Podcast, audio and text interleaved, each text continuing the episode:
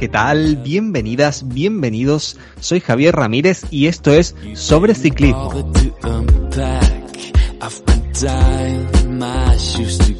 Bienvenidas, bienvenidos a nuestra cita con el Tour de Francia, una carrera que posiblemente este año sea la más animada que se recuerden en el ciclismo moderno. Hoy hablaremos de la lucha de Cavendish por conseguir varias empresas, igualar para superar a Merckx y no llegar fuera de control. Un todoterreno del barrio, las clásicas del, del pedrusco, perdón, este trabalenguas, haciendo historia en una de las etapas reinas de esta ronda gala y el triunfo de los intrépidos peregrinos que compusieron la escapada con final en Nîmes. Para desgranar esta y mil cosas contamos con nuestra mesa de expertos compuesta por Luca Marano desde Nápoles. ¿Qué tal Luca? ¿Cómo estás? Bienvenido de nuevo. Hola, hola, ¿qué tal chicos? Aquí todo bien, mucho calor. Y siempre feliz de compartir con vosotros mis ideas sobre el Tour de Francia nosotros también de que estés aquí sentado en la mesa y bueno, de traer el Tour de Francia al resto de oyentes que nos escuchan desde el otro lado del micrófono. Marcela Nováis desde Buenos Aires, ¿qué tal Marce? ¿Cómo estás? Hola grupeta, ¿cómo andan? Bueno, acá en esta fuga que espero que sea tan buena como la de Bud veremos, veremos qué nos depara esta etapa. Sí, es la rueda buena, la rueda buena de Bud nos depara unas cuantas aventuras. Marce, bienvenido al programa de nuevo. Eh, nosotros mientras grupeta antes de comenzar, como siempre, como ya saben, es el momento en el que le pedimos ayuda a apoyar al proyecto sobre ciclismo y cuál es la mayor ayuda que nos puedes hacer. Bueno, dale al corazoncito allá donde nos escuches que hace que el algoritmo nos posicione mejor, en mejor lugar dentro de la plataforma. No hace falta siquiera que pares un segundo, dale al corazón mientras nos escuchas o si necesitas parar también, dale al pause y le das al corazón. Suscríbete para que te llegue la info de cuando subimos un podcast nuevo. Así este humilde pelotón te acompaña y te mantendrá siempre informado. Y algo muy importante, más aún si cabe, comparte, comparte. Hoy no te voy a decir con quién compartas, pero comparte, comparte con todo el mundo para agitar ese algoritmo, para agitar el árbol, como hizo ayer hoy cuando estamos grabando Nils Polit, que agitó un poco el árbol de la carrera entre los fugados. Estamos en nuestras redes sociales, que son Facebook, Instagram y Twitter, siempre nuestras redes sociales de cabecera. También nos encuentras en Strava, en forma de grupo de entrenamiento. Y si te apetece seguir charlando, te lo ponemos muy muy fácil. Estamos 24 horas, 7 días a la semana en el grupo de Telegram, que se llama la grupeta de sobreciclismo.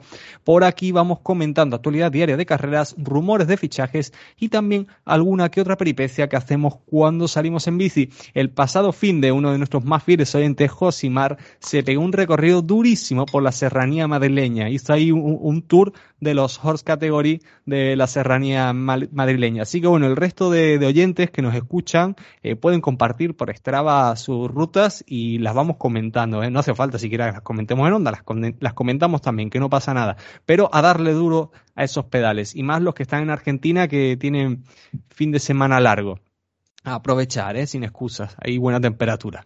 Si en lugar de hablar quieres jugar, estamos jugando en Tropela y puedes unirte a nuestro tropelcho de sobreciclismo. He dicho otro tropelcho, bueno, es tropelcho de sobreciclismo en la web tropela.eus. Estamos ahí compitiendo, jugando y sobre todo divirtiéndonos, que a, algunos le va mejor que en el, en el oráculo compitiendo en Tropela.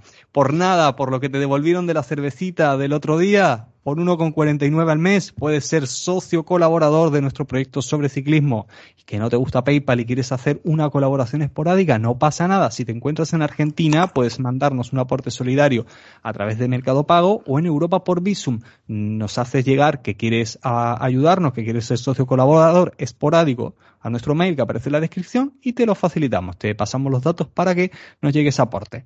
Si quieres invitarnos en cambio a un café solidario, pues desde la app Cafecito puedes hacerlo. Y como siempre, la info de datos de colaboradores y fuentes relevantes de noticias se encuentra en la descripción del audio, al igual que las playlists con la música de nuestros programas de Giro, Tour y Vuelta. Vamos adentro con las noticias breves, brevísimas de esta semana. Vamos con Queen, vamos con Queen ahí.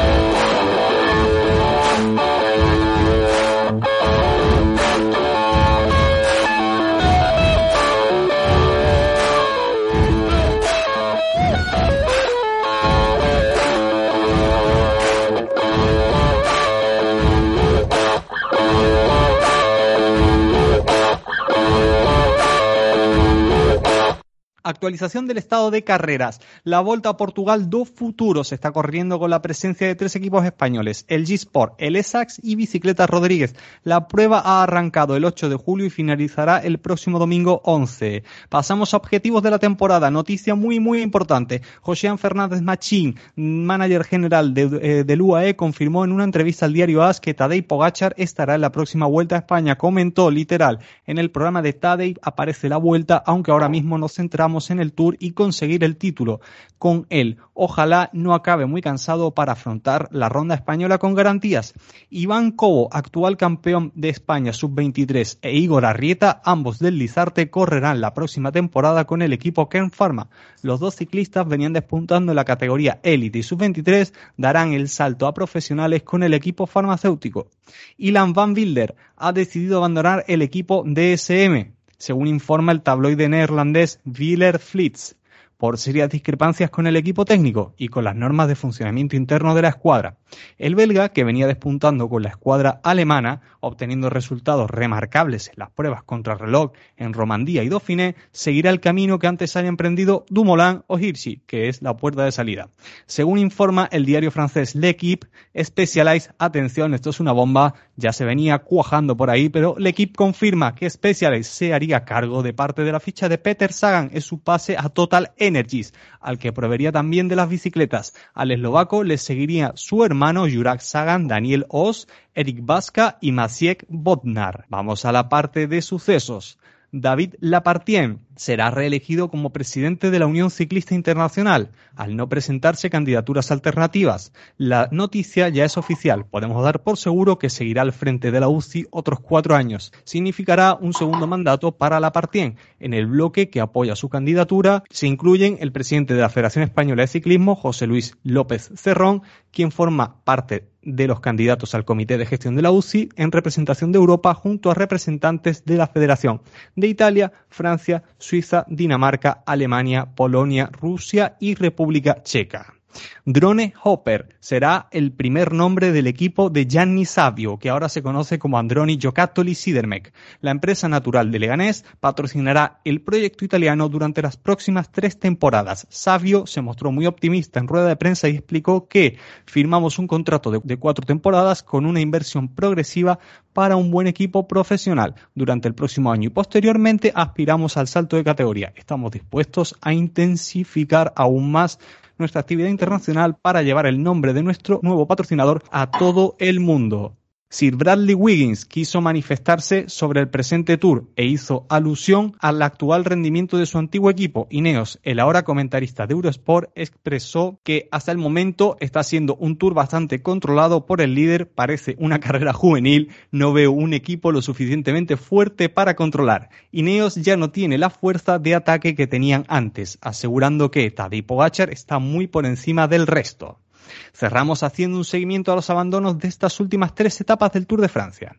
Jonas Koch del Intermarché no tomaría salida de la décima etapa. En la undécima, en cambio, tendríamos una cantidad enorme de ciclistas que desistieron en su lucha contra el Mont Ventoux. Abandonaron este día Tony Martin del Jumbo Visma, Miles Scottson del Grupama Francés de G, Daniel Maclay y Clement Rousseau del Arkea Samsic, Tish Benot del DSM, Tosh van der Sande del Lotto Soudal y Víctor Campenaerts del Cubeca Nets Hash. Por su parte, Luke Rowe no pasaría el corte de tiempo y sería expulsado de la carrera. Peter Sagan del Bora, en cambio, no tomaría salida en la novena etapa, aquejado de unos problemas de rodillas que venía arrastrando y se acentuaron en la subida al Mont Ventoux, según explicó Peter Sagan en la rueda de prensa antes de la carrera de la duodécima etapa antes de abandonar. Vamos ahora sí, después de estas breves, que no sé si fueron breves, vámonos al Tour de Francia.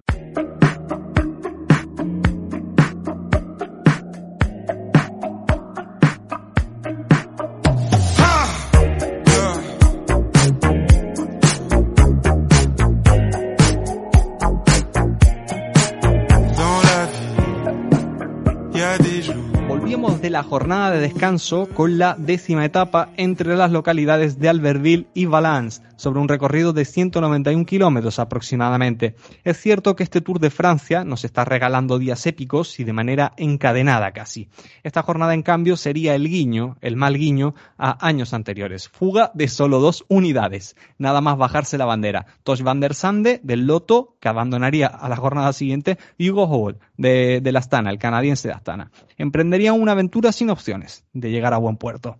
El pelotón por detrás, mientras a velocidad de crucero, la etapa transcurría y transcurría, sin grandes sustos, salvo una caída de Mats Pedersen del Trek y Julian Simon de Total Energies eh, en, los primeros tres cuartos de carrera, y un poco más adelante, pasado el Ecuador, de dos Ineos, Geraint Thomas y Richie Port.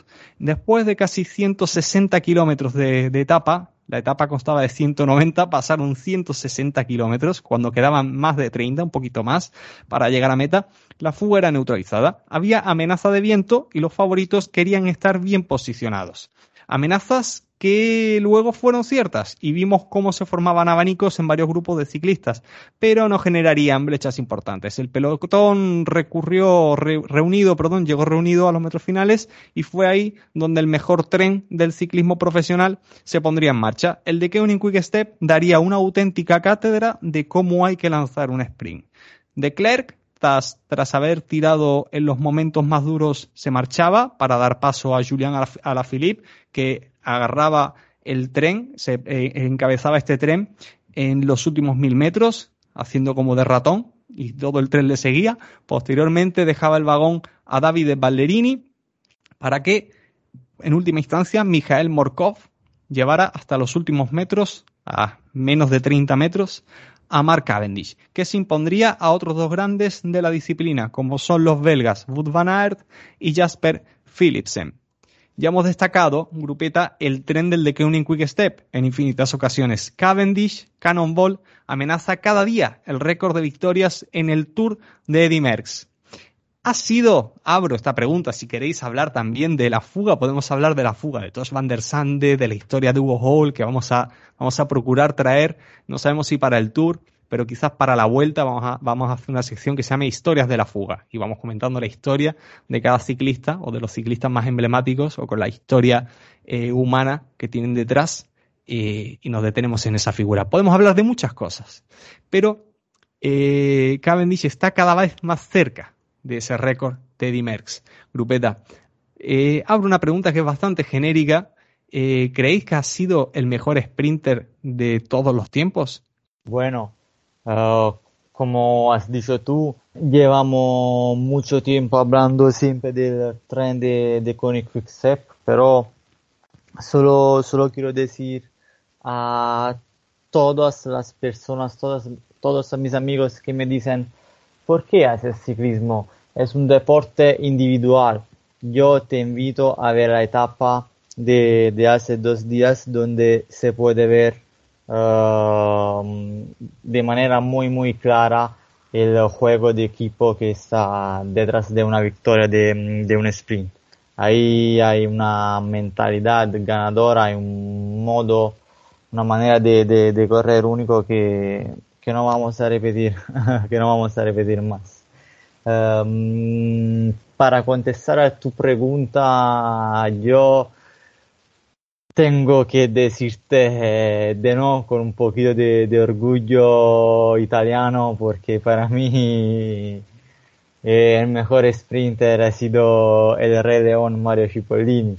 Era difícil que me dijeras que era un italiano el mejor sprinter de, de toda la época, ¿eh? Estamos, estamos hablando de de dos grandes, de seguramente lo, los más grandes. Y y cuando a veces tú te encuentras con uh, gente tan, fuerte, es siempre mm, difícil elegir entre uno o otro. Y lo estamos viendo también hoy con, uh, con um, el duelo entre Van Aert o, o Van der Poel, quién es el más, el más fuerte. Luego lo vemos en el, en el fútbol con Ronaldo y, y Messi. Hay siempre este duelo que, que al final mmm, la, respuesta casi no, no, se encuentra, casi no se encuentra y, quien gana, gana siempre el espectáculo y, el deporte y el ciclismo en este caso y todas las emociones que, que, que siguen regalándonos. Me parece que es difícil, más que nada porque creo que el ciclismo va cambiando también tanto que me cuesta pensar en, en, un sprinter, o sea, como el mejor de todos los tiempos, porque también la, la manera o, o, los elementos con los que, digamos, que están corriendo actualmente son muy diferentes a los de 10 años atrás o 20 años atrás. Entonces creo que podemos llegar a debatir si en esta época pero bueno, también ahora hay, hay, hay gente que ganó mucho, no sé, tenemos también a Peter Sagan que, que, ha ganado también cualquier cantidad de, de, no sé quién es el de los dos que, que ganó más, no, no usted sabría decir, la verdad no me fijé en esos números, pero creo que eh, compararlo así y decir de todas las épocas a mí me, me cuesta por lo menos. Pero bueno, sí está, creo que es una buena lección de, vida que el año pasado estaba sacando el número de la bici para guardarlo pensando que no corría más y ahora está ganando todo. También que en el de Koenig eh, todos ganan, digamos, creo que es el equipo ideal para un sprinter, pero digo, hay que, hay que sobreponerse psicológicamente también a esa situación y creo que lo está demostrando y creo que para mí eso es digno de aplaudir. Sí, completamente, Marce. Creo que entre Sagan y, Cavendish en el Tour, obviamente ya sabemos quién tiene más victorias. De hecho, está a punto de, igualar al caníbal y esperemos que, lo supere. Em, entre Sagan y Cavendish creo que se abren dos paradigmas completamente distintos de ciclista, uno más versátil, ¿no? El otro no tanto. Los dos son campeones del mundo, recordemos que Cavendish también lo fue. Eh, pero bueno, Peter Sagan en forma seguramente sea más versátil que, que Mark Cavendish.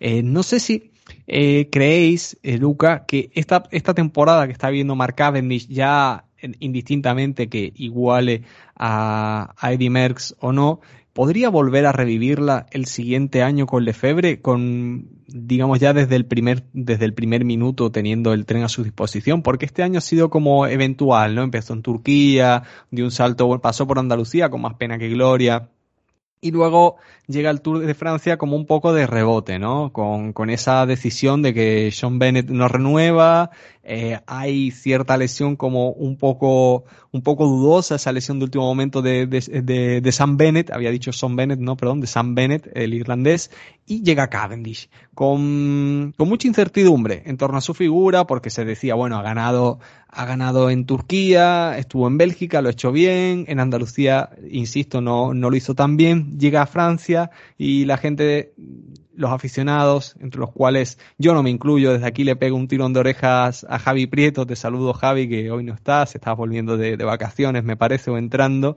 eh, te pego un tirón de orejas y decía, bueno, no nos sumamos al hype de Cavendish, de, de que bueno, de que lo va a ganar todo, de que va a igualar a Merckx, y que va a ser complicado. Insisto, eh, podremos ver el año que viene en caso de que renueve, ¿no? Podremos verlo en el de Koenig, eh, podremos verlo despuntando a esta manera, o lo que estamos viviendo este año son circunstancias completamente especiales y, se ha dado, es un eclipse, el de Mark Cavendish. Seguramente no, no se puede hablar de, eclipse porque mm, detrás hay siempre un talento purísimo Uh, seguramente este año ha sido una sorpresa un poquito para, para todos, uh, inicialmente para uh, el team y además para el mismo, el mismo Cavendish. La, yo creo que la intención inicial era la de mm, disfrutar un poquito juntos en carreras menores y a ver cómo mm, el físico la, y otras carreras iban a, a responder. Ese, ese, mm, en el último mes se ha abierto la oportunidad de correr Tour de Francia y creo que la, la tomada al vuelo en la, en la mejor manera posible. Yo me imagino que, que el, año, el año que viene Um, hay otra um, uh, consapevolezza como hay otra certeza. Hay otra certeza, sí, um, cuando se va a plantear la, la, temporada. Y mientras ese año Cavendish lo hemos visto en, en carreras menores, como, um, no sé, pienso el Giro de, de Turquía, uh, yo me imagino que tal vez el viene uh, no va a ser el Tour de Francia porque ficha una, una, un sprint uh, más joven donde se, se, se, se, quiere puntar, pero al mismo tiempo hay un Giro de Italia, una Vuelta de España donde, donde puede ir. Y estamos viendo que mmm, sin esos nombres tan fuertes, Cavendish uh, todavía puede, puede decir la, la suya que, no, que no se vaya al Giro de Italia para ganar cinco etapas sobre cinco por sprint, pero una o dos, por, qué no? ¿por no? Bueno, en Francia le ha, eh, se ha impuesto a gente como Caleb Iwan antes que, que abandonara la carrera, Peter Sagan antes también de, su, de sus problemas de rodilla. Sí, pero eh, Caleb Iwan y, y, Sagan casi, casi nunca han sprintado. Caleb Iwan nunca. Y Sagan siempre ha sprintado con, uh, con, con, el problema a la rodilla.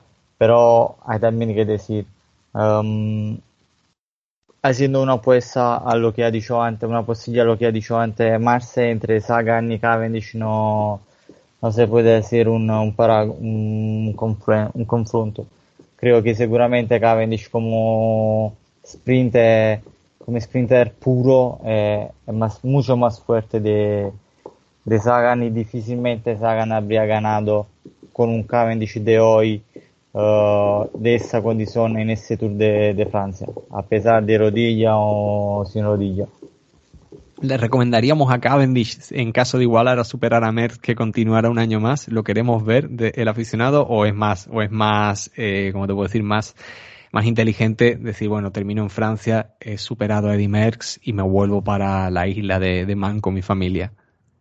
Si, si mañana y si, si llega en París uh, con una victoria más de, de Eddie Merckx, podría también decir de de poner la bici al lado, volver a ir a la isla de Man y, y estar en el Olimpo de, de los ciclistas en primera línea. Creo que sería un final bonito, o sea, que, que mejor, o sea, que terminar con, con la gloria, el verde y, o haber superado a Dimex. Creo que sería una, un buen retiro, mucho mejor que el que iba a tener el año pasado, por ejemplo. Pero bueno, hay veces que se endulzan demasiado y por ahí quieren seguir con, con esto y bueno, no sé, como decía Luca, el año que viene tal vez el de Kaunik eh, ficha a otro corredor más joven, con más potencia, digamos, y bueno, por ahí no, no va a tener el protagonismo que está teniendo este año. Para mí sería, o sea, bueno, eh, yo en su lugar, si termino con el verde o superando a Eddie Merckx, y creo que me iría a casa satisfecha. Pero bueno, uno no, no decide por ellos, ¿no? Se rumoreaba, se rumoreaba por ahí, por los rumoreaderos, por, por los por donde están los vomitorios del ciclismo, eh, eh, donde charlan entre técnicos. Esto es, esto es mero rumor, eh, para encender un poco ahí a, a los oyentes, al aficionado ciclista. Se comentaba que podría llegar cierto campeón belga de Alpecin que sprinta muy bien, cuyo nombre empieza por Tim y termina en Merrier. Así que se rumorea. Yo por ahí tiro eso para cuando llegue o no llegue, digan, bueno, el oráculo de sobreciclismo sigue fallando. Yo espero que alguna vez, de tanto intentarlo. Tim Merrier de Koenig, tú dices.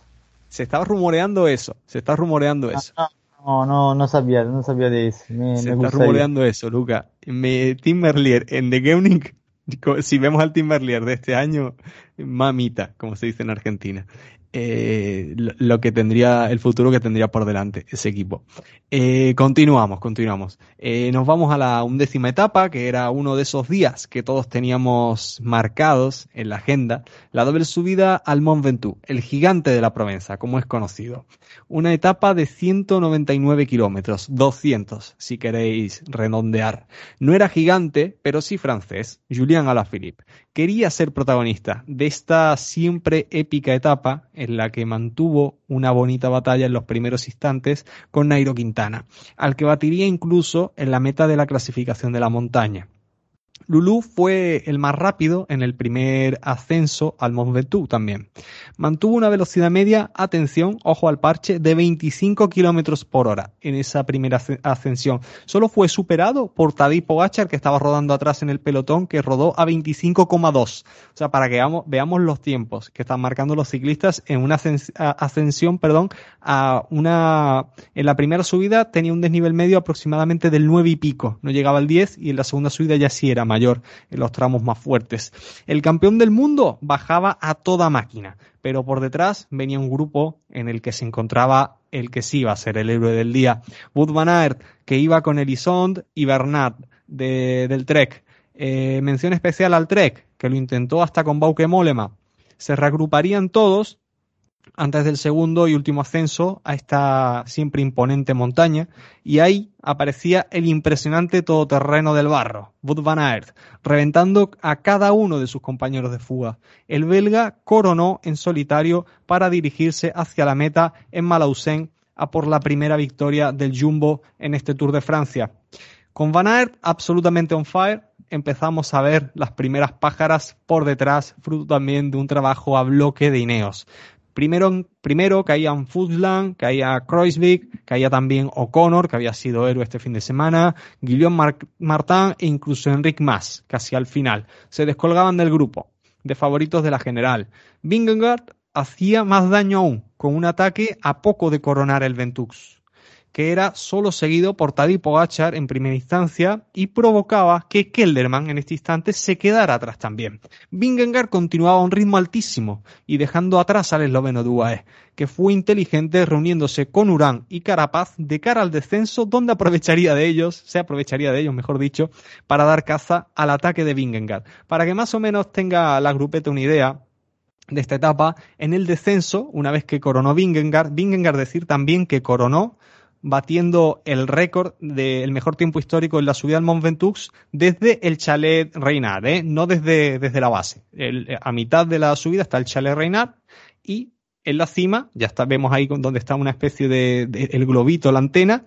Eh, los que han subido en Swift van a ver el Alpe, eh, ahí ven la antenita de Swift. Bueno, eh, aquí desde el chalet Reynard hasta esa antena, eh, eh, ha batido el, récord que tenía antes Miguel Ángel López este mismo año, Froome en 2013, antes que ellos, y Schleck y Contador en 2009. Subió, que era una locura, el, menudo corredor del Jumbo. ¿Qué ocurre? Sube y en ese, en ese momento ya le había sacado casi medio minuto al grupo de, de Pogachar. Pogachar va tranquilo, sabe que Urán y Carapaz bajan igual de bien que él, los espera y en ese descenso, cuando Vingegaard le sacaba casi 40 segundos, en cuestión de kilómetro y medio, lo vuelven a recuperar y llegan hasta meta, obviamente por detrás, insisto, del héroe de la jornada que ha sido eh, Wout van Aert. Eh, por empezar un poco con nuestra tertulia de, la etapa del Ventux, que hay varias cosas que comentar. Eh, puede que este año estemos viendo la transición de Van Aert a Vueltómano, a pesar de los resultados en la general, y por ahí mm, quería hacer un poco, detenerme un poco, a ver si nos podéis iluminar. ¿Dónde ha podido fallar el belga en este tour? ¿Debió seguirle el juego a Matías Van Der Poel en la primera semana? Luca, Marce, ¿con quién empezamos? Sí, si Marce quiere, porque es la fan número uno de Listo, gracias. Eh, bueno, ¿en qué pudo fallar? Para mí, la a ver, creo que el Jumbo, como decíamos en el podcast anterior, no tiene los objetivos claros, más desde que, bueno, Roglic eh, abandonó y, bueno, como que está como sin rumbo, básicamente. Entonces, creo que eso puede haber influido en, en esas cambios de posiciones dentro de la clasificación general de Wout van Aert. Eh, yo creo que Aert está con la mentalidad de venir a ganar etapas y quería el amarillo la primera semana, o sea, pero no, no creo que haya venido con la mentalidad de ser el líder por si eh, se va. Por eso creo que sigue como en su dinámica de, bueno, yo me voy, eh, trato de hacer esta etapa. O sea, él también lo plantea al equipo y el, equipo se lo concede. O sea, los, los, los, que están ahí, los cerebros del Jumbo, dicen, sí, anda, anda y subite el Mentux dos veces y, y ganate la etapa. Por eso a mí, me, o sea, me sigue llamando la atención más allá de que la, la disfruté un montón esta etapa y para mí fue muy gratificante verlo ganar. Eh, aparte de cómo festejó, o sea, no festejó con todo, como todos levantando los bracitos, festejó parado en la bici levantando los brazos, una locura. Pero digo, o sea, me parece que en la general, porque muchos, bueno, yo de hecho también lo he hablado, que para mí tiene eh, posibilidades de ser un, un, ciclista que va, puede llegar a ir por la general. Pero me parece que este año su mentalidad está en más en, en, ganar etapas, divertirse y, pasarla, digamos, bien. Y bueno, y otros días hacer de gregario, me imagino como hoy, o, no sé. Por eso yo creo que el, el problema está en que el Jumbo no tiene o, o, los objetivos eh, claros, porque mismo a Vingegaard, como comentábamos en el podcast anterior, queda solo, aislado, tiene que bajar él a buscarse agua, o sea, eh, está como que... Mm, y el equipo viene bastante flojo porque perdieron ya a tres corredores, si mal no recuerdo. Entonces, creo que eh, los problemas vienen por ese lado. Hablando un poco del equipo, antes de dar paso a, Luca Marce, en los comentaristas en la televisión, no solo en, ESPN en Argentina, también estaba escuchando en Eurosport, incluso en televisión española, comentaron cosas que, eh, como por ejemplo que si Bud Van Aert debería haber echado un poco el freno de manos para esperar a Vingegaard y bajar juntos. ¿Tenía sentido hacer eso en la subida al Mont Ventoux? Bueno, nosotros lo debatimos un poco. Eh, a ver, yo creo que cuánto podía llegar a sacarle Vingegaard en un día así, en una bajada. Eh, la verdad que creo que el Jumbo fue más por la victoria de etapa, que se ve que la tenía en tres cejas también de, la primera semana que Wout no pudo ganar. Eh, de hecho, el día anterior, sin ir más lejos, en la etapa anterior, en la etapa 10, Wout sprintó y salió segundo. O sea, no es que no había hecho nada el día anterior. Ay, tengo unos datos re lindos de color, así que, que fui escuchando y de hecho Wout ya había subido el Mont Ventoux. Una fue en el 22 de junio del 2019 que lo subió por los tres lados. O sea, se ve que conocía muy bien y escuché por ahí, no me acuerdo en dónde, que la primera vez que subió el Mont Ventoux en bicicleta tenía apenas 10 años. O sea, eh, es increíble, o sea, una criatura de 10 años que se subió otra semejante montaña. Hay que enterarse quién es el padre de Bud Van Aert para, para poner una denuncia, ¿eh? porque yo creo que eso, eso es sadismo. ¿eh? No, bueno, y eso que no es una familia, por lo que leí, no tiene una familia así ciclista de tradición como puede ser Mathieu Van Der Poel. Eh, que, que, bueno, sabemos que es el nieto de Pupú, el padre también fue, es, es, fue ciclista, eh, según leí por ahí, tenía como un tío así que tampoco tenía mucha relación, pero tiene un tío ciclista, nada más. O sea, o sea que sí hay que averiguar quién fue el padre, o tenía muchas aptitudes de pequeño, no sé. No, eso es invertir en niños, es invertir en el talento de los niños. Tenía, sí, sí, sí, tenía ahí una potencia el pequeño Wout Van subiendo con 10 años el, el Mont Ventoux. Una locura, una locura. Creo que, creo que el pequeño Van lo sube mejor que, que nosotros ahora en momento. No, que, qué decir, cuando, cuando Marce habla de, de Van Aert, uh, más o menos es, es, difícil no, no compartir sus su pensamientos. Y mm, bueno, yo, yo si, si fuera a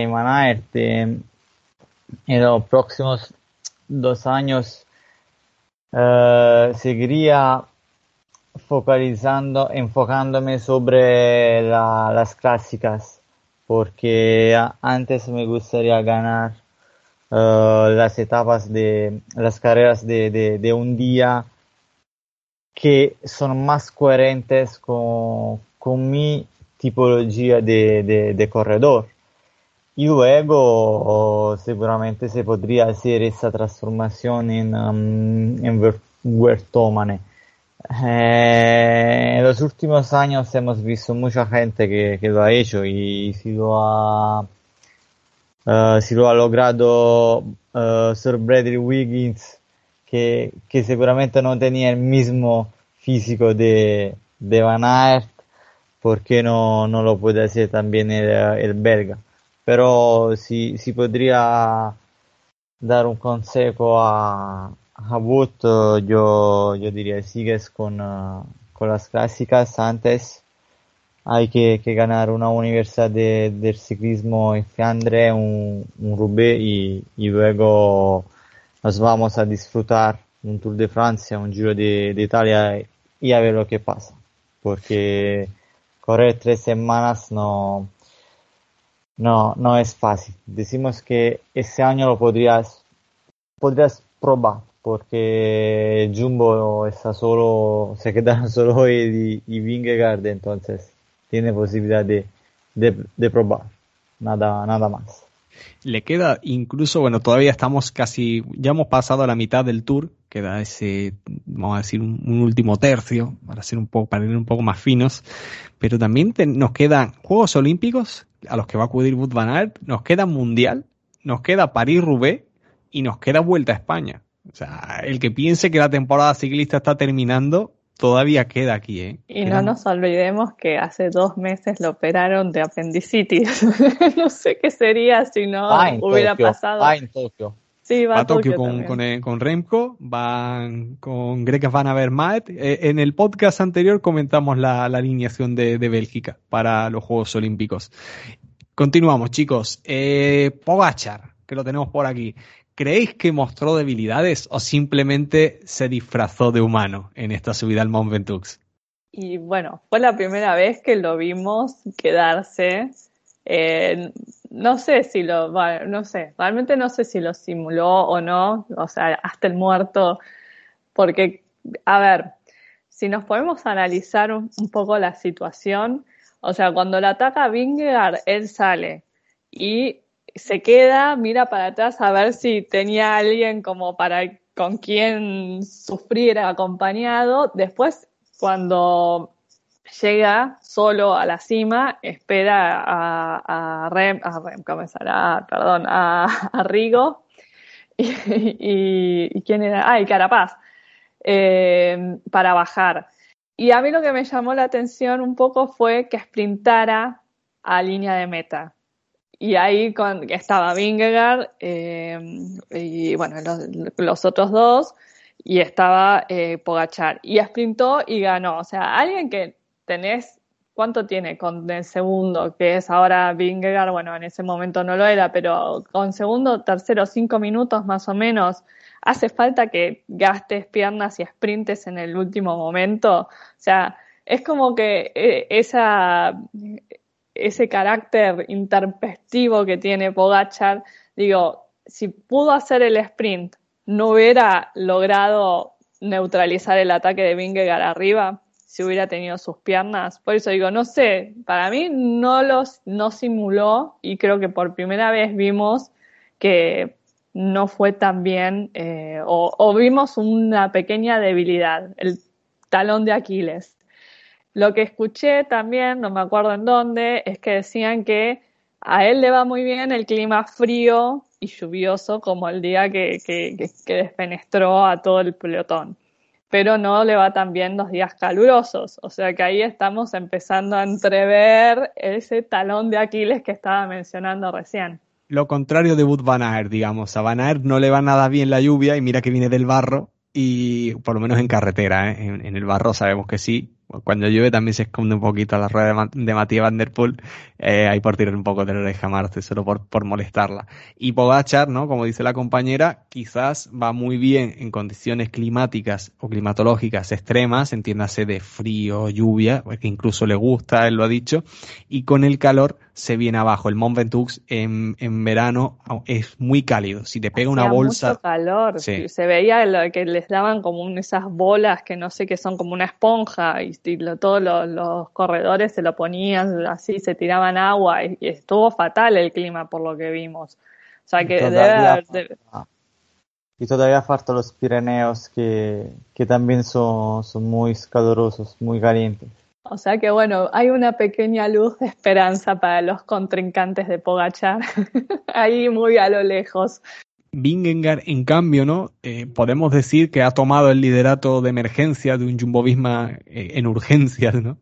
Roglic volverá a liderar el, el, Jumbo Visma el año que viene o le darán una gran vuelta a, a Vingegaard, porque vemos como, o sea, Roglic es el vuelto a mano del Jumbo Visma, cuando no está Roglic no hay alternativas, Vemos que George Bennett en el Giro de Italia no fue nunca una clara alternativa a, a Primoz Roglic, tampoco lo ha sido eh, Steven Kreuzvich y Vingegaard quizás podría ser ese, ese vueltómano que pudiera tomar el relevo de Primoz Roglic. No digo que vaya a defenestrar a Primoz Roglic, pero sí tomar la alternativa en otras carreras, ¿no? En otras vueltas. Una alternativa, una alternativa puede ser seguramente que, va a desplazar Roglic, esto, eso no, eso, eso seguro no, porque, porque estamos hablando de, de un chico que está saliendo ahora, que, que lleva solo 10 días de, bueno, 10 días de carrera muy buena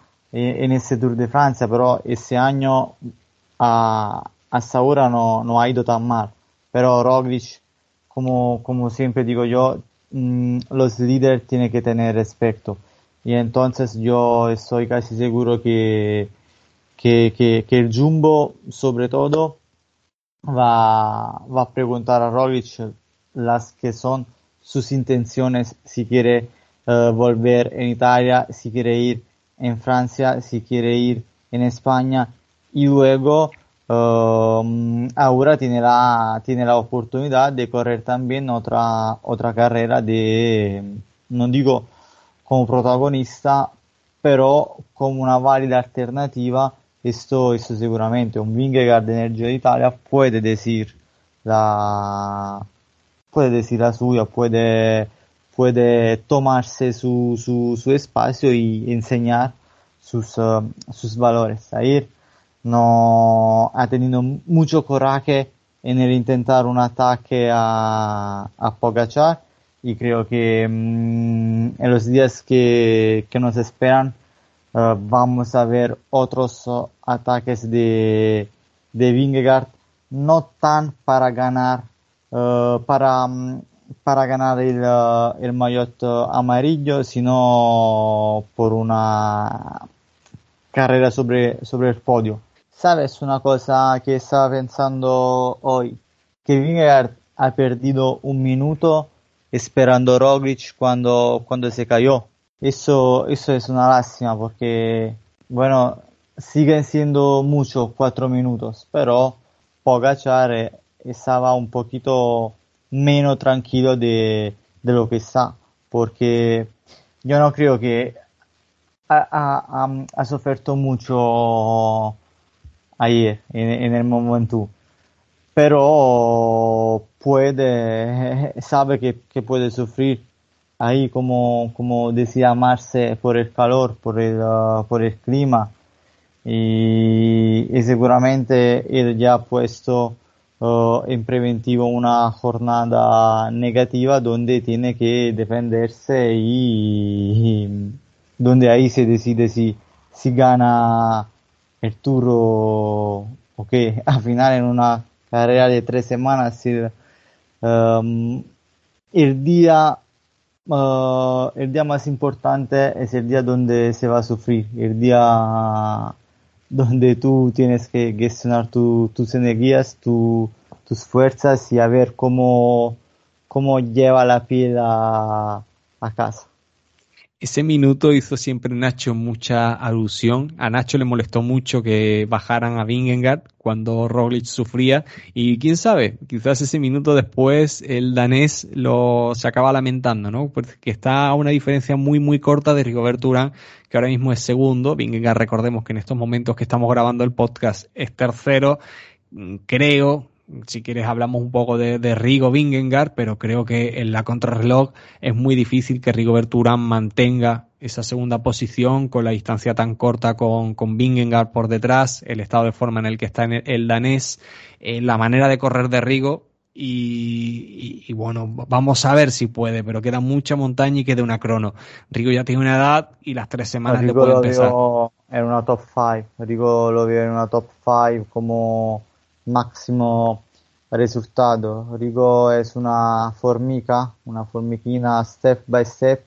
Es un corredor que, que corre mucho, no sobre la defensiva, pero hace lo puede y, y el poco que hace le permite de, de, de estar arriba. Bueno, pero Rigo para perder ese, esa plaza de podio, a priori, Carapaz le tendría que sacar entre un minuto, un minuto y medio para en montaña. Para, o sea, Rigo es mucho mejor contrarrelojista que Richard Carapaz. Carapaz con Rigo va a perder entre un minuto y un minuto y medio. Es lo que tiene que perder Rigoberto Urán en la montaña o ganárselo Richard Carapaz con Ineos en las jornadas venideras. Por el momento, engancho con el tema Ineos, que incluso impuso su ritmo en el Mont Ventoux, fue quemando gregarios en fila india, pero nunca llegó el tan ansiado ataque de Richard Carapaz en, en el monte, que dicen que es ventoso, pero si, si buscáis por ahí, decían que del, del romano antiguo, del, del latín, era monte nevado. Así que en ese momento, o sea, ni siquiera cuando salió Vingegaard, el ecuatoriano, pudo, o sea, fue en su búsqueda. Eh, ¿Han cambiado realmente los británicos su estilo de correr? Porque realmente si no es, si no es con un tren, parece que no se ven, que no se ven cómodos. O sea, nos tenían engañados a todos. Eso de que ahora somos el equipo que ataca, que vamos a la vanguardia, que metemos a tres tíos en un mismo podio, en carreras de una semana, pero después cuando, eh, a la hora de la verdad, es cierto que bueno, que tienen a Geraint Thomas, que el pobre ha estado muy castigado por, por las caídas, para variar también, pero es que al paso que va, vamos a llegar a París con Rigoberto Urán en el podio y con Richard Carapaz buscando ese minuto o esos segundos para, para sacárselos a, a Rigoberto Urán. Sí, Ineos está trabajando, está haciendo el trabajo del Jumbo del año pasado, le está haciendo el tren a Pogachar, que lo vemos, o sea, lo aíslan, pero lo llevan a la vez. Pero es que eh, peor aún, perdón que te interrumpa, Marte, que solo has hecho, has comenzado, eh, pero es que peor aún, porque el año pasado por lo menos Jumbo era, era líder de la carrera y decías tú, bueno, es normal que tengan, a mí no me gusta, lo sabéis, que lo critiqué un montón, no me gusta el trabajo defensivo de, de Jumbo, pero bueno, defendía con el treno llegar hasta arriba, liderado, o sea, liderados por, por Roglic, que iba de amarillo. Después pasó ese, ese fenómeno de la naturaleza que vimos en la plancha de Belfields, pero hacían, hicieron la carrera para Roglic. ¿No tiene sentido? Habían hecho bien el trabajo, básicamente. Este año no, sí, no tiene sentido. Yo no entiendo por qué, no, o sea, Momentus, o sea, creo que lo puse en el chat. ¿Para qué está, está tirando Ineos? O sea, que, que lo dejen tirar a, o en una de las etapas, no me acuerdo cuál fue, pero digo, ¿para qué tira? O sea, si sabemos, o sea, que, a ver, yo digo, si el Ineos tira en, dentro de las comunicaciones internas del, del equipo, hay un Richard Carapaz que tiene que decir, estoy con re buenas piernas, voy a atacar. Entonces sí, pones a todo el equipo a trabajar, que hagan la, digamos, la selección del grupo, que hagan todo, pero sabes que te va a atacar Carapaz y que va a salir. Pero así es como ves todo el trabajo de Lineos y cuando viene el ataque son dos metros de tititi y después se pincha y, y va para atrás y decís, pero ¿por qué? O sea, no, no, no, no, o sea, Lineos hace Lineos de Sky o del nombre que le queramos poner y está en esa modalidad. No sé, no sé si no encuentran la, la, la táctica sería en realidad eh, para, para lograr vencer al gran monstruo que es Pogachar, pero creo que haciendo el trencito no está funcionando y están trabajando gratuitamente para, para el UAE. en el bus uno puede plantear todo, toda la táctica que quieres, todos los ataques que quieres, pero si te faltan las piernas, eh, el, problema, el problema es eso. Creo que simplemente Carapaz no, Carapaz no, no tenía la, la fuerza adapta para, para hacer el ataque que, que todo el mundo esperaba.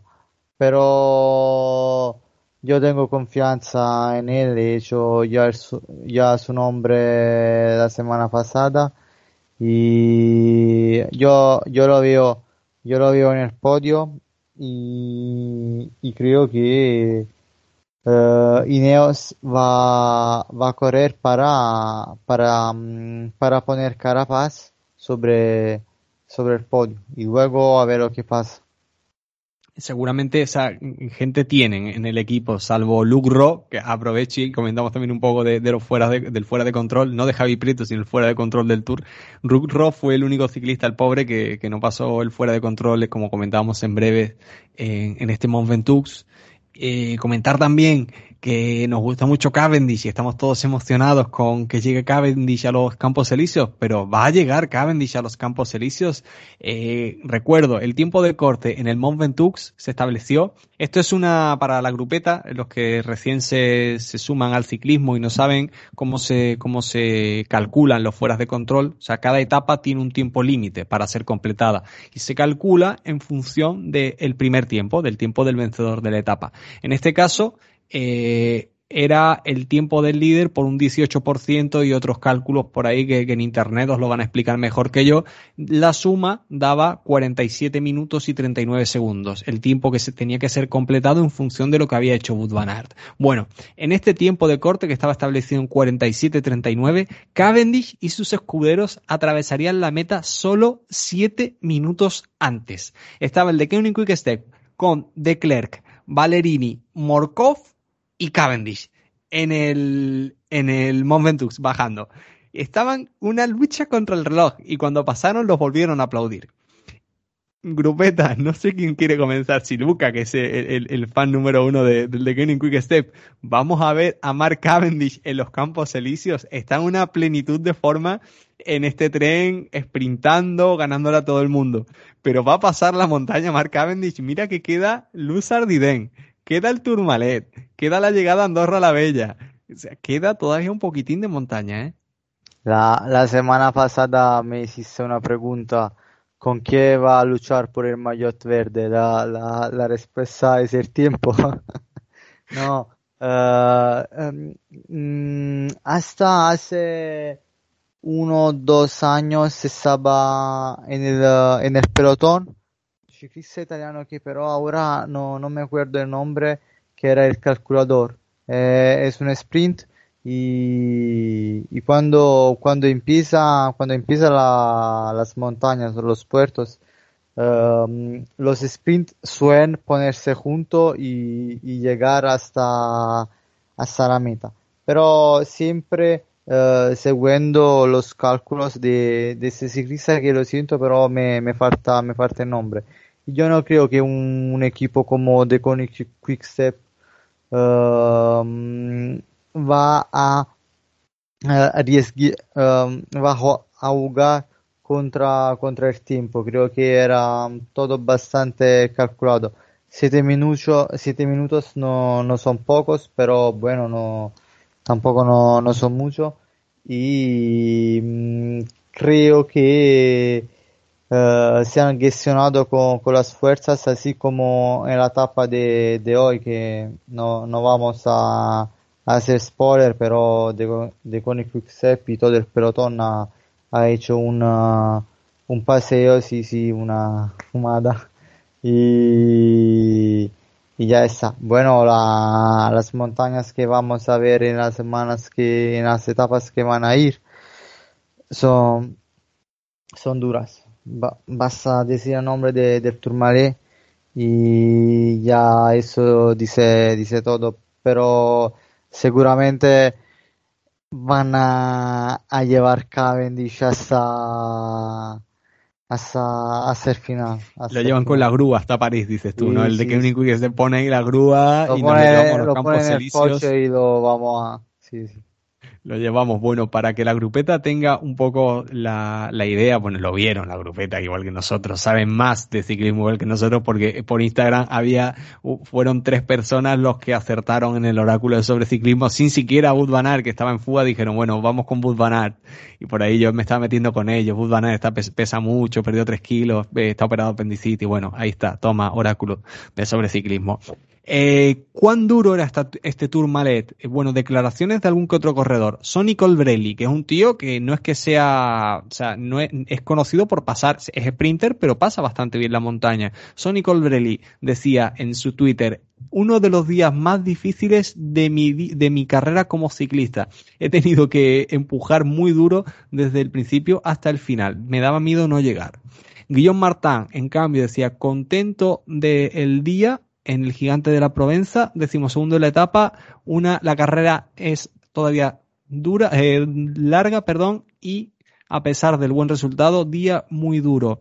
Eh, Tish Benot. Eh, antes de que sigas, aclaremos Montventoux, Tourmalet todavía está por venir. Dijiste Tourmalet por eso, pero quería aclarar para que no haya confusiones. Muy bien ahí por el apunte y disculpen todos por mi dislexia.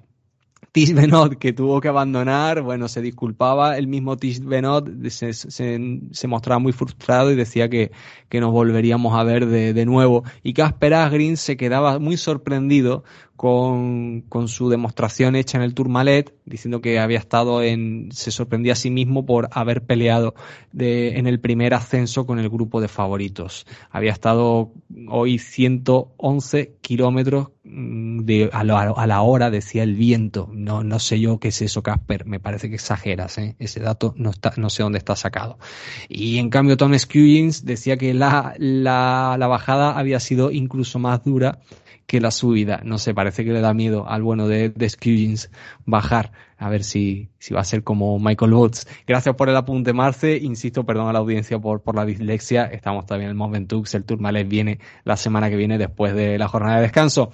Eh, pasamos, pasamos a la etapa del día de hoy que estamos grabando. Decimosegunda etapa. Peter Sagan, como anunciábamos en breves, no tomaría la salida de esta, de esta jornada entre Son Paul, Trois, Châteauroux Chateau perdón, y la ciudad de Nimes.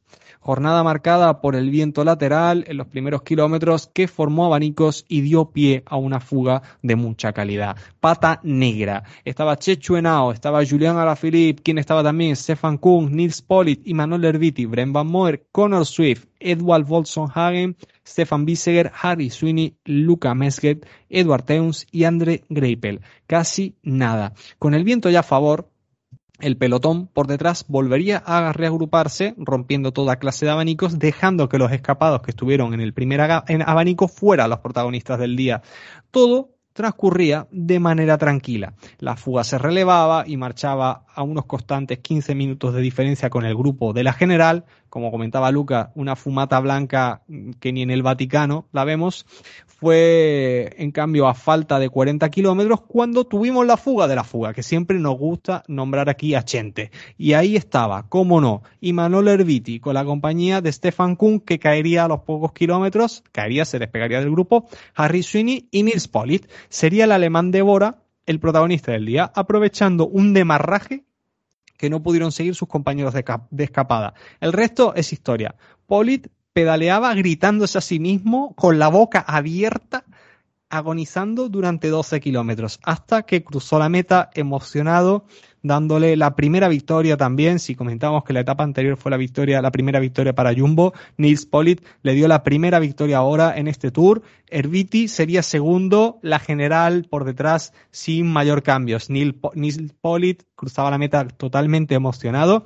Parece que el no, el no tener esa baza de Sagan le ha quitado bastante presión a Polit también. Y por otro lado, Erviti se paró ante los medios españoles y comentaba que fue todo casi al azar, fue muy azaroso, porque veía el viento, vio el primer abanico, Herbiti, que suele ser de los mejores posicionados y los primeros compases de la etapa siempre suele estar arriba, dijo, vi que había un abanico, vi que se estaban separando y fui corriendo a frenar el abanico. Y de buenas a primeras me encontré que se habían formado estos grupos y seguí pedaleando con ellos y me encontraba en la fuga. Luego cuando vi que atacaban, me fui yo también en la segunda escapada dentro de la escapada y ahí hasta meta. Es verdad que ya bueno, al final, los últimos kilómetros, cuando vimos como Nils Polit pegaba ese, ese demarraje letal a Imanol, le empezaron a pesar las piernas, pero fue muy, muy inteligente no relevando en los últimos metros a Harry Sweeney y sobrepasándolo para pelear por esa segunda posición más que honrosa para el corredor eh, navarro. El alemán de Bora, insisto, le ha dado el primer triunfo a la escuadra, a la escuadra teutona en este Tour de Francia. Eh, me gustaría una, una pregunta. ¿Creéis que ha corrido por debajo de sus posibilidades? ¿Se esperaba más de un conjunto conocido por ser el gran, el gran animador de la carrera?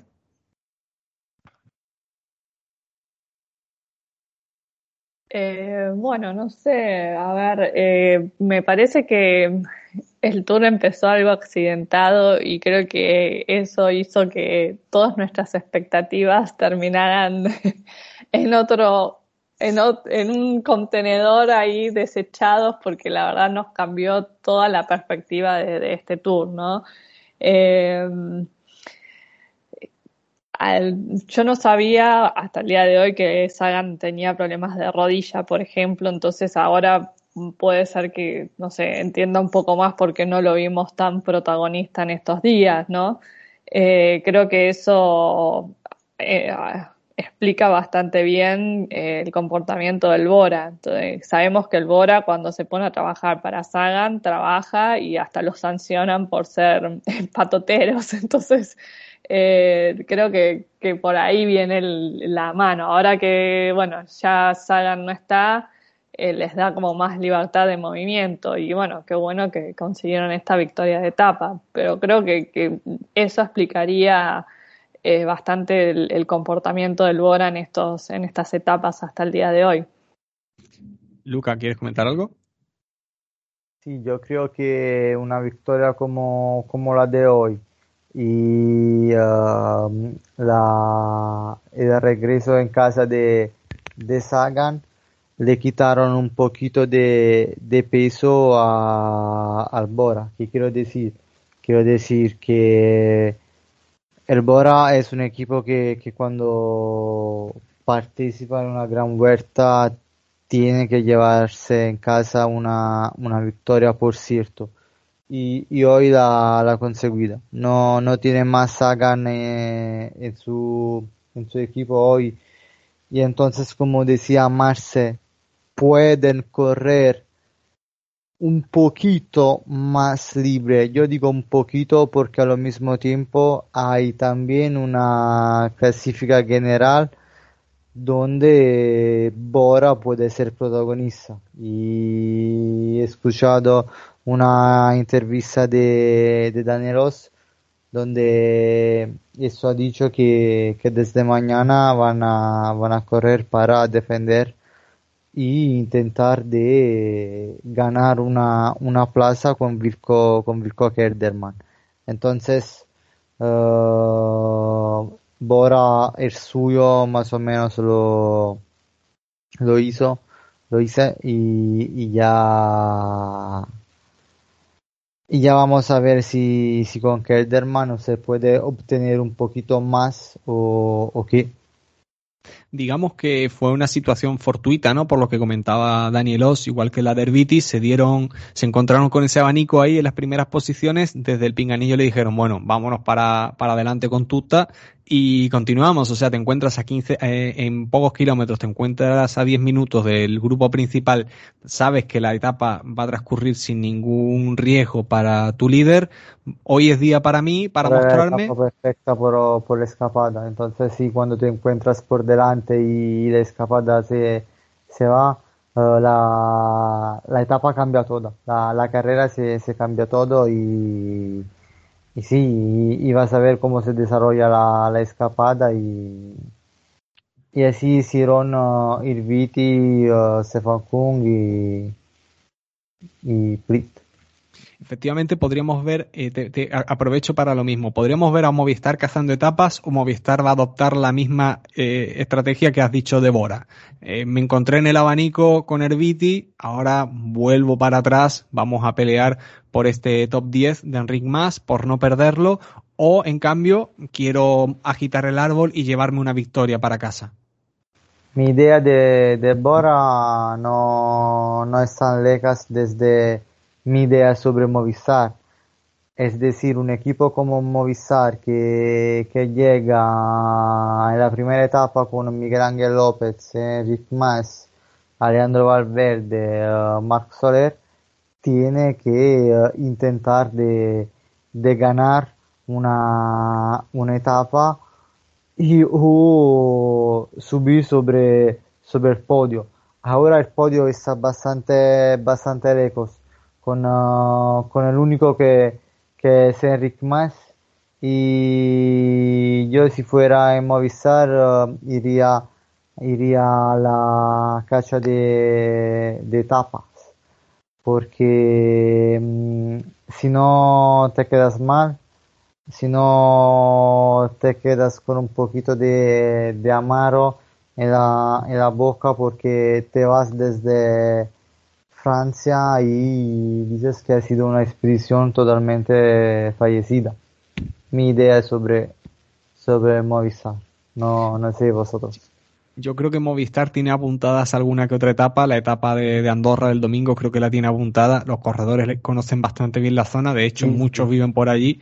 La etapa de Marc Soler, esa uh, habría sido la, la etapa de, de Marc Soler, porque me parece que que habita por allá, ¿no? Sí, sí, eh, viven allí Marc Soler, me parece, en Rismas y creo que Miguel Ángel López también está en Andorra. Eh, Carapaz creo que también vive allí. Viven un montón de ciclistas y van a ser conocedores de la zona. El que no vive allí está Dipo Bachar, ni tampoco Vingegaard, así que podríamos ver a Carapaz eh, o algún Movistar, no digo en Alianza, eh, ojo, de todo menos Alianza, a Carapaz o a Movistar. Eh, Carapaz Alianza con Movistar. No, no, no, no, he dicho todo, no, no, no, nunca. Eso, no, creo que no, creo que no, quizá, pero bueno, eh, cosas más raras han visto en el ciclismo. Yo, yo lo siento por Irviti porque un ciclista de 36 años que siempre ha hecho el gregario, que se encuentra en una escapada, uh, habría sido un justo homenaje a, a tan trabajo que, que, ha hecho en su, en su vida.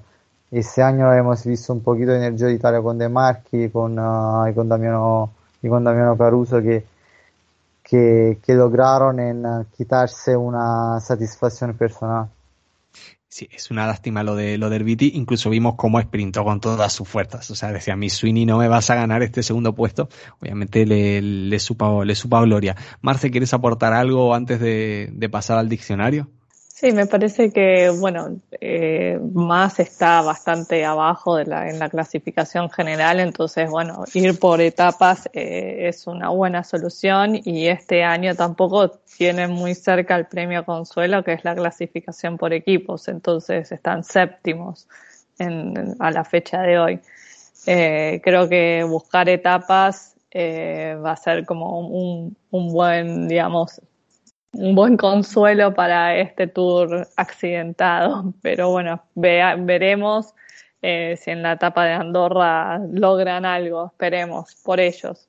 Vamos dentro, bueno, no con la, íbamos a mandar el diccionario sin decir aquí las clasificaciones ni nada. La verdad que esto es, es, horrible como estamos aquí hoy, ¿eh? con la, con, confundiendo el Mont Ventoux con el Tourmalet, pasando a secciones antes de tiempo. Bueno, no, grupeta, vamos, vamos a, vamos a poner un poco de orden. Eh, cómo queda la clasificación general antes de, del fin de semana de montaña, antes de la etapa de Andorra la Bella. Tadej Pogachar es líder de la carrera con un tiempo total invertido de 47 horas 22 minutos y 43 segundos. Le sigue Rigoberto Urán, el colombiano del Education First, a 5 minutos y 18. Cierra el podio danés del Jumbo Visma, Jonas Vingegaard, a 5.32. Richie Carapaz, cuarto, a 5.33. A 5.58 Ben O'Connor de la G2R.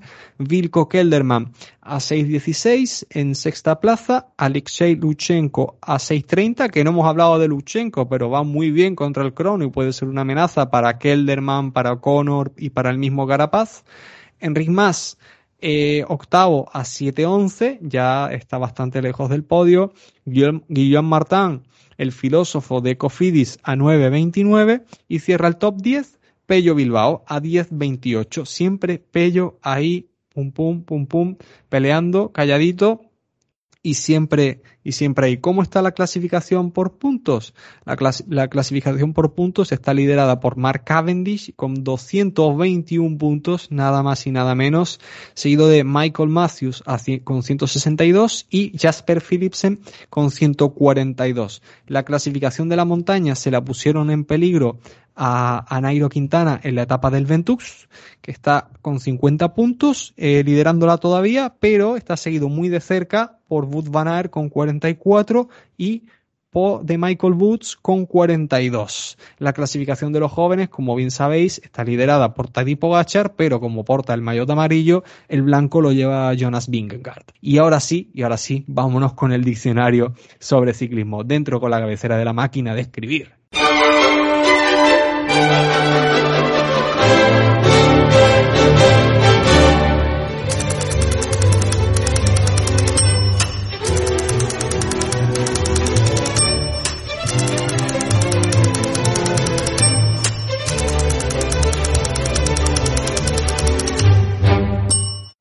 Bienvenidas, bienvenidos a la sección que trata de ayudar al aficionado que se ha acercado al ciclismo hace poco y, por qué no, al veterano también, para que ayude a los mayores blancos de sobreciclismo. Hoy traemos una definición que, que, viene muy al pelo de lo que hemos visto y vivido en esta doble subida al Mont Ventoux.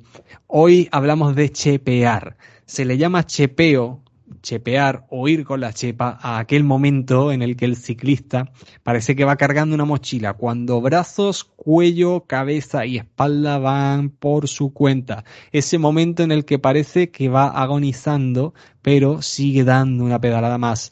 Si en el anterior programa traemos la expresión ir bailón, bueno, chepear sería ir todo lo contrario bailón, es ir súper trancado, pero mm, con el pecho pegado al cuadro de la bici. ¿Quién es el ciclista que más chepea, Grupeta? Yo destacaría a Bauke Molema. A Bauke Molema. Y creo que es la descripción perfecta del chepeo encima de una bici. Luca, ¿quién has visto tú agonizar chepeando encima de una bici eh, que chepee más que nadie? Yo, yo no sé si, he entendido bien el significado de chepear, pero uh, quiero ver Uh, puede ser Thomas Vockler, un ciclista que iba chepeando. Sí, sufría muchísimo encima de la bici, Vockler. Y, y, yo me quedo con, uh, con él en tema Tour de Francia entonces. Y, y conseguía la, la, camiseta de la montaña, ¿eh? conseguía el maillot de la montaña Beckler. Ahora va con... También un amarillo, también un amarillo ¿Sí? ha tenido. En el 14 de, de julio, el día tan amado desde los franceses. Ahora retransmite, bueno, retransmite el locutor de, de la radiotelevisión francesa y va en la moto, en la primera moto de, del tour, retransmitiendo la carrera, retransmite en francés. No, era también un director general de, de, un equipo. Ahí me perdí. Yo lo, ahora le estoy siguiendo el tour, lo veo de vez en cuando en francés, porque no, no soy muy partidario de, la locución que hay de, este lado del charco y lo veo de vez en cuando en francés, cuando la carrera me lo permite. Lo que pasa que es que conectan muy tarde con la carrera y después se me pasa y, pero lo veo que va en la moto y va con el micrófono y en el francés que entiendo, que no, entiendo un poquito, no mucho, pero en francés que entiendo la verdad que da unas, unas cosas que, que parece David de Casani cuando ves el giro cuando escuchas a David Casani, aquí lo hemos dicho mucho, tiene unos datos técnicos que son impresionantes. Bueno, eh, Beckler es también es una enciclopedia. Desde lejos ya sabe a qué relación está llevando el ciclista, por qué tiene que ir ahí, si está equivocado, si no lo está. Y es por mucho porque ha sido ciclista, porque ha sido director deportivo y ahora está ahí en la, en la tele. Antes sabe más. iba a morir sobre bici. Sí, es, es hermoso, es hermoso. Marce, ¿quieres, ¿quieres comentar tu ciclista más chepeador, el que más, el que conozca? No se me ocurre ninguno, pero sí se me, me vino a la imagen, o sea, me vino a la cabeza la imagen de las trillizas de Bellerville cuando están los ciclistas ahí que se están desfalleciendo. Bueno, ahí una manera de caricatura, pero creo que representa bastante bien el chepeo. Lo representa a, las mil maravillas, a las mil maravillas, lo, damos por válido. Eh, bueno, comentado este diccionario sobre ciclismo, vamos a hacer una previa, una previa breve de este fin de semana comenzamos con la, con la etapa número 13, la 12 más 1, como diría Ángel Nieto, que entre qué localidades va a estar, entre Nîmes y Carcassonne. Es una etapa de perfil, si, si veis el perfil de, esta etapa puede parecer quebrado, pero es muy llano, es muy llano. Ese puerto de cuarta categoría que han puesto el Tour de Francia en el Giro de Italia ni siquiera estaría señalizado como un cuarta categoría. Son 5 kilómetros al 3% de desnivel. La verdad que es que me parece que, que es como un poco mucho, ¿no? De, destacar ese puerto en una carrera que es prácticamente llana. Por ahí es... un premio consuelo para alguien que quiere puntos de montaña. Así no es llano. Puede ser. Pues no sé si está puntuado. Podremos ver que no, no, me aparece como puntuado. Veo solo un sprint bonificado a mitad de, a mitad de la etapa. La, la etapa constará de 200, más de 210 kilómetros 220 y en el kilómetro 104 es donde va a estar la meta volante para el sprint, que ahí estarás súper atento, estarán los Sonny Colbrelli, los Michael Matthews, Jasper Philipsen y como no también Mark Cavendish, pero Mark Cavendish su meta es, valga la redundancia, la llegada a la meta en, en Carcassonne. Eh, ¿Qué podemos, qué nos depara, de, qué nos puede deparar esta, esta decimotercera etapa? Nos pueden deparar abanicos. Es lo único que podría reventar la, la carrera. No sé si te estaba interrumpiendo, Luca. No, no, no, no, solo, solo quería decir lo que estabas diciendo tú. Eh, Cavendish punta en Carcassonne y no, no va a apuntar en el sprint intermedio. Pregunta, ¿qué, ¿cuáles son los puntajes en el sprint intermedio y cuánto es en la línea de meta? El sprint intermedio me parece que son 10, 8 y 4, si no me equivoco, o 10, 6 y 4. El segundo puesto no, me, no, me, no lo tengo muy claro. Hay que verlo. O 12, 8 y, y en línea de meta es distinto. En línea de meta ahí me, me has cazado, Marce. Ahí en línea de meta me, me cazaste, me dejaste en fuera de perdón, juego. Perdón, no quería. No, lo, no, lo trae, no le llevo preparado. Le pido disculpas a, a la grupeta. En el especial de, de, semanal del lunes prometo traer los puntos que, Ya, que se Wikipedia dice que desde el 2011 20, dice 20, 17 y 15. La mierda. No, no acerté ni uno, ¿eh? Ni uno acerté, macho. No, eso es en meta, me imagino. No, no, no, no, no. Meta, ¿Intermedio? meta, eh, 50, 30 y Ah. 20 y siguiendo. O sea, Bueno. tenemos 50, 30 y 20 en meta y en el intermedio son 20. Un 20, 17 por el segundo, 15 por el tercero, 11 por el quinto, sexto, 10 y luego 9, 8, 7, 6 hasta el 1. Casi nada, Luca, casi nada. Gracias por ese dato, ¿eh? Gracias por ese dato. Eh, etapa del sábado, la previa a, a la de Andorra la Bella del domingo. Etapa que saldrá desde la misma localidad en la que está la meta, en Carcassonne, Carcasona en español. Una etapa de 183 kilómetros y 700 metros que va a tener meta en Quillan. Eh, etapa que constará con dos puertos de tercera categoría y tres de segunda. El último, el Col de San Luis, va a estar bonificado, así que bueno, Nairo Quintana, eh, Michael Woods y compañía tendrán que estar especialmente atentos a ese puerto que estará situado a transcurrido los 166 kilómetros para tratar de pelear por, por ese bonus. Me va a parecer complicado. También, porque ahora también. está segundo. no Ahora sabemos segundo. con qué nos puede salir ahora Aert. Como Van Aert vestido de puntos en París sería algo bastante grotesco, ¿eh? No por nada, no porque, Este porque sea mal corredor, está pero abriendo las puertas a pensar lo que querramos. Es- Es, es abierto. Es una locura. Ya, ya vimos a la Philip vestido de lunares alguna que otra vez. ¿Por qué no ver a- al bueno de Wout van Aert?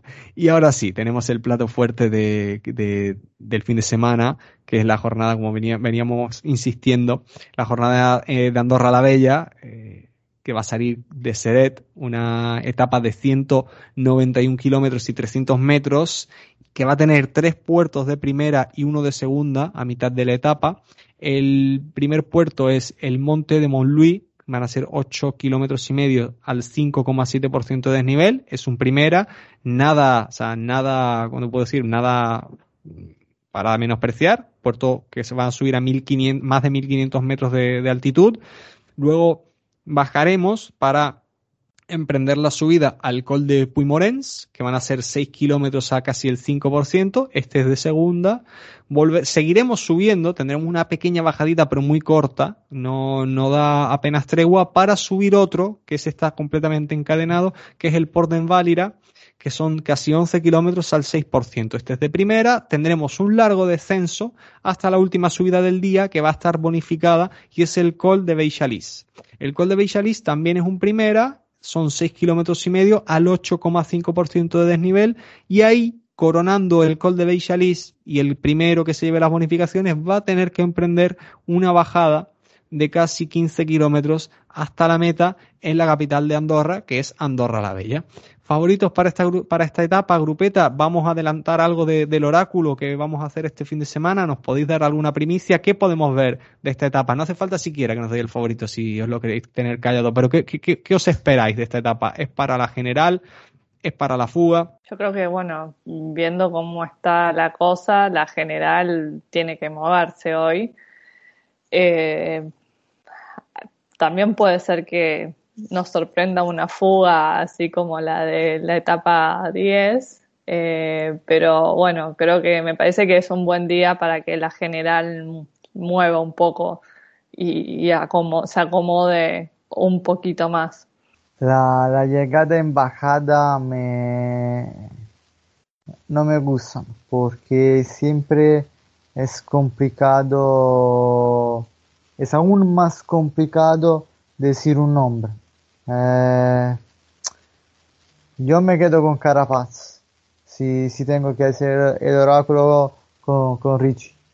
Bueno, este domingo vamos a ver el oráculo de sobreciclismo Luca Marano Richard Carapaz.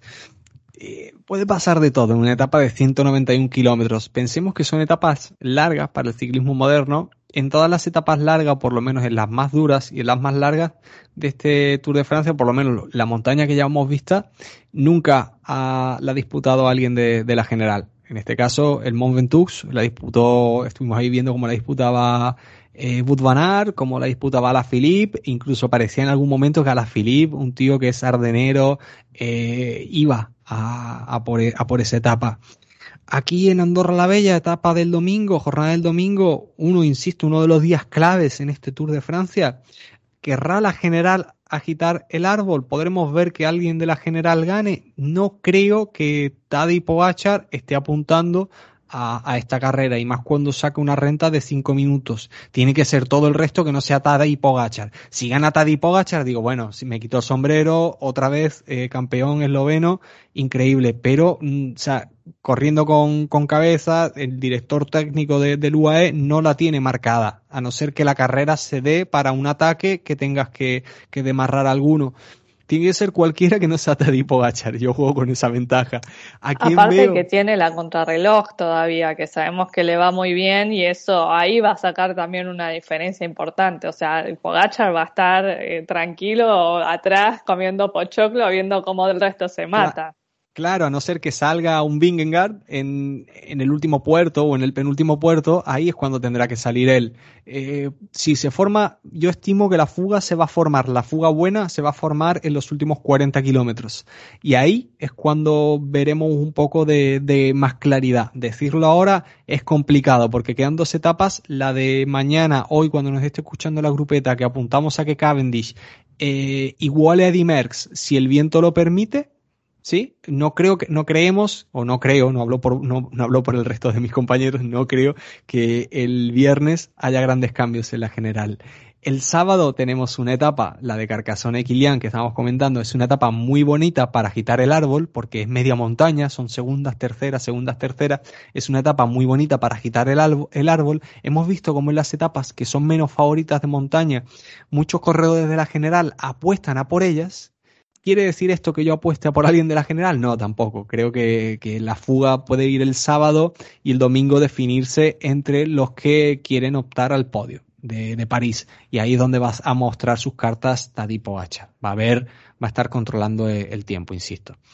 ¿Quién podría, por mojarme igual que lo hizo Luca, quién, quién podría tirar un poco en ese día? Yo creo que Movistar. El domingo yo me voy a mojar Y aquí voy con, con el oyente, con Antoñito Triatlón, que ahora va a ser hasta guionista de sobre ciclismo. Pues sí, Antoñito, eh, yo voy con Movistar. Tú quieres que nos mojemos con Movistar, yo el, el domingo voy con ellos y me los espero bajando a bloque en, el puerto en Válira, que lo conocen muy bien, ese, ese puerto que está a 45 kilómetros más o menos de meta, me lo imagino ahí, tirando a bloque.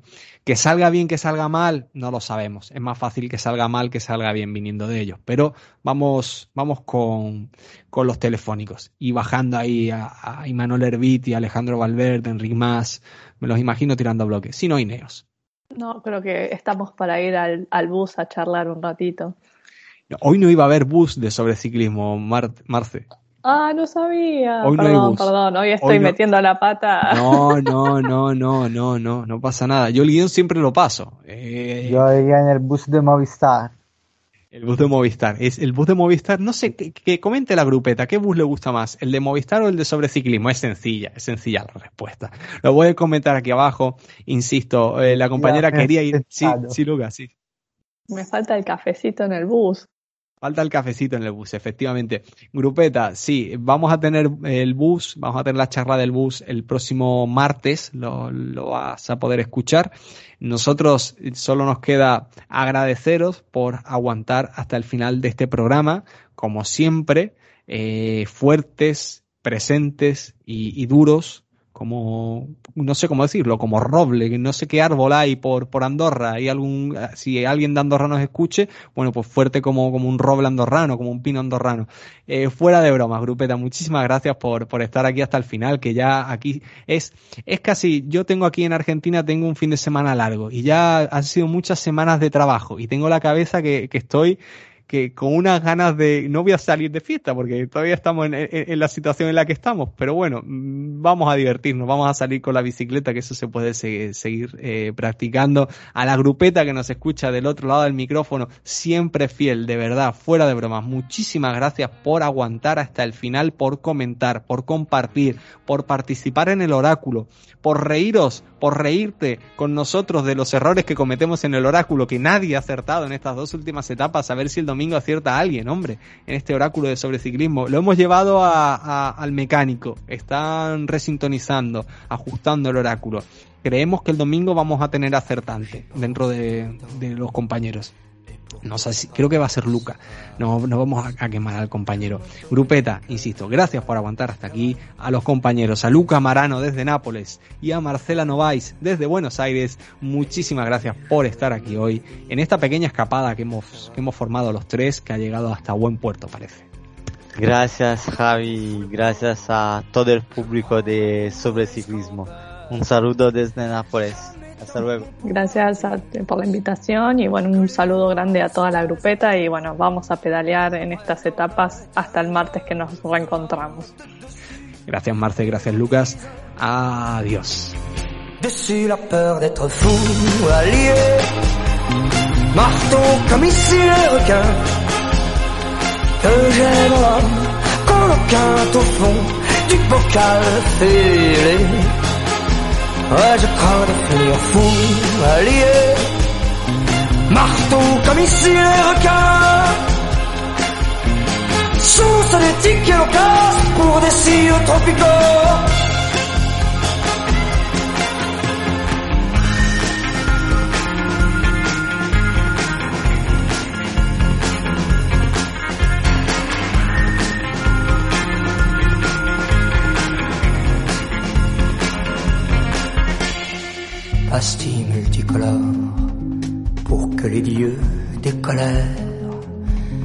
Dans la discothèque poussent des palmiers colères, crocodile Lacoste. Descendons en parachute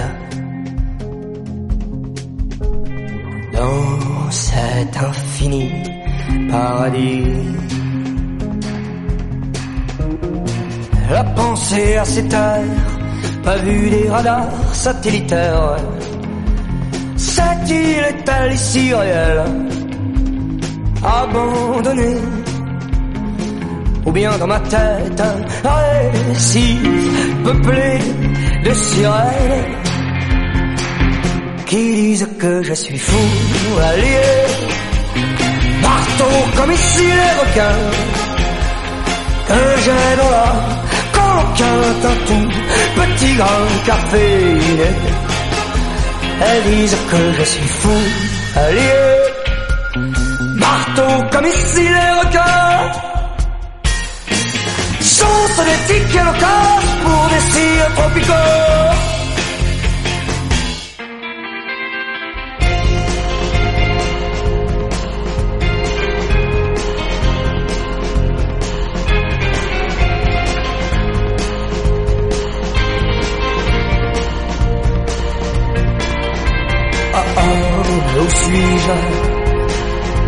são ce genre qui enfile des perles au cou, d'autres valent bien. Ah, aussi, et qui sont tous ces gens qui empilent des perles au cou, d'autres valent bien. Ah, oui, je continue. Puis de longtemps, enfile des parapluies, notre.